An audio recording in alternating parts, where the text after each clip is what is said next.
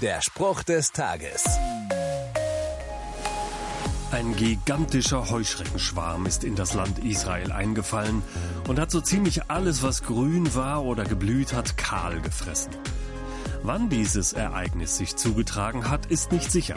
Man vermutet, dass sich die Katastrophe im 9. Jahrhundert vor Christi Geburt ereignet hat. Aber so viel ist klar, für die Menschen jener Zeit, die von Ackerbau und Viehwirtschaft lebten, war das die Katastrophe schlechthin. Heuschrecken waren die Vorboten von Hunger und häufig auch Tod.